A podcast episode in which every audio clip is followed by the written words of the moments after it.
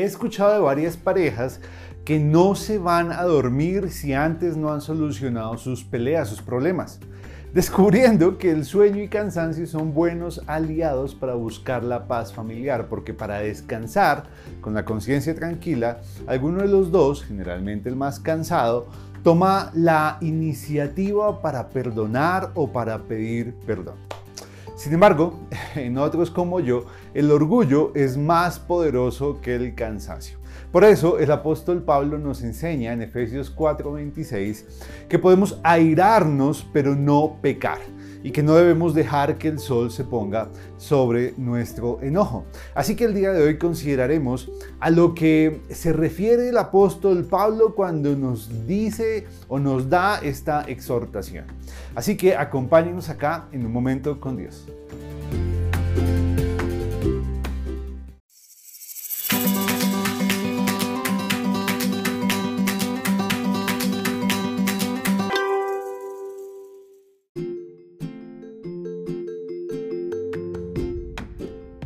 Suena raro considerar la ira como pecado en estos tiempos, donde parece normal que el ser humano viva en conflicto, ¿verdad? Pero como hijos de Dios, pues somos llamados a vivir en paz con los demás porque ya estamos en paz con Dios.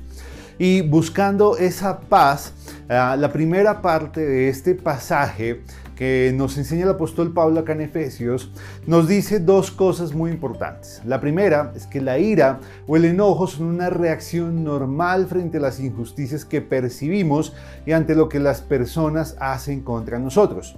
Y lo segundo es que aunque no podemos controlar lo que otros hacen en contra de nosotros, sí podemos considerar la forma en la que respondemos a ello. En ese sentido, pecar por nuestra ira es una decisión personal que podemos evitar. Para ello necesitamos eh, controlar nuestros pensamientos y actos, porque cuando no lo hacemos es muy probable que nos hallemos en situaciones más complejas que seguramente nos hagan pecar contra Dios.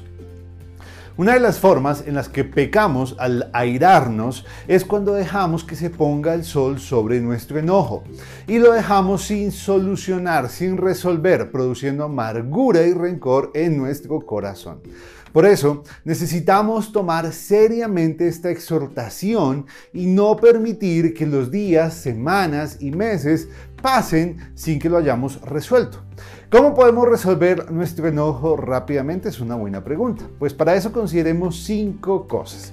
La primera es que necesitamos reconocer la sabiduría de Dios en todo lo que nos sucede. Para esto, pensemos en lo que Jesús nos enseñó cuando dijo que nuestros cabellos están todos contados por Dios.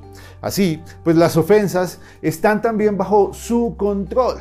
La historia, por ejemplo, de persecución de Saúl y David es, un, ah, es una buena ilustración de que a veces Dios permite las eh, ofensas para poner a prueba nuestro carácter y permitirnos tener oportunidades para mostrar un amor eh, generoso. También para reconocer la sabiduría de Dios en esto necesitamos orar, pidiéndole a Dios dirección y una perspectiva clara de lo que nos está pasando. Lo segundo que podemos hacer es pasar por alto las ofensas menores, siguiendo el ejemplo de Dios, que no nos paga conforme a todas nuestras maldades. Así, pues nosotros tampoco debemos enfocarnos tanto en las ofensas que nos hacen y por el contrario debemos entender que vivimos en un mundo caído, pecador, donde las ofensas son la norma y más bien asombrémonos el día que eso no suceda porque entonces nos hallaremos en el cielo. También Salomón dijo que es de prudentes pasar por alto las ofensas. Y lo tercero que podemos hacer es orar para dialogar. Como nos lo dijo Jesús, debemos resolver el conflicto mediante el diálogo y siguiendo las instrucciones que recibimos en Mateo capítulo 18. Pero antes de ello necesitamos pedir que Dios disponga el corazón de la otra persona y el nuestro para que ese encuentro sea de bendición y no cause más peleas. En cuarto lugar, podemos necesitamos depender o buscar la paz con todas las personas en cuanto dependa de nosotros. Y eso no significa que por mantener la paz y evitar el conflicto debemos quedarnos callados y contener nuestras emociones. No, porque cuando proyectamos el enojo hacia nosotros mismos también pecamos y somos los primeros en ser afectados. Lo que significa es que debemos resolver los conflictos, perdonando y comprometiéndonos a no recordar lo sucedido y a no usar eso en contra de la otra persona. Y por último, necesitamos aceptar la realidad de las palabras hirientes. Esta seguramente es la principal razón de nuestra ira, porque normalmente ofendemos con lo que decimos muchas veces. Por, eso debemos seguir el ejemplo de Cristo, quien cuando le maldecían no respondía con maldición o cuando padecía no amenazaba, sino que encomendaba la causa al que juzga justamente. Porque todas las ofensas que decimos tendrán su justo castigo cuando demos cuenta por nuestros actos y palabras en el día del juicio. Además de todo esto, lo principal es que estemos comprometidos con agradar a Dios, que consideremos seriamente su palabra y hagamos lo necesario para obedecerla.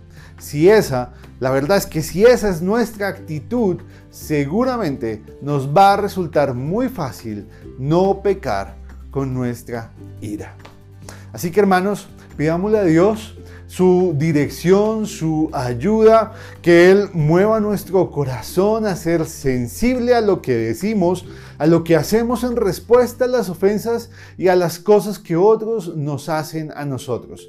Y pidámosle que nos ayude a no dejar pasar esas oportunidades para mostrar su carácter, para ser un testimonio de Él frente a todas las demás personas porque nos parecemos mucho a Él cuando perdonamos y cuando ofrecemos misericordia a otros en vez de cuando juzgamos y reaccionamos airadamente. Que Dios nos siga dirigiendo y nos cuide en todo tiempo. Muchas gracias. Hasta luego.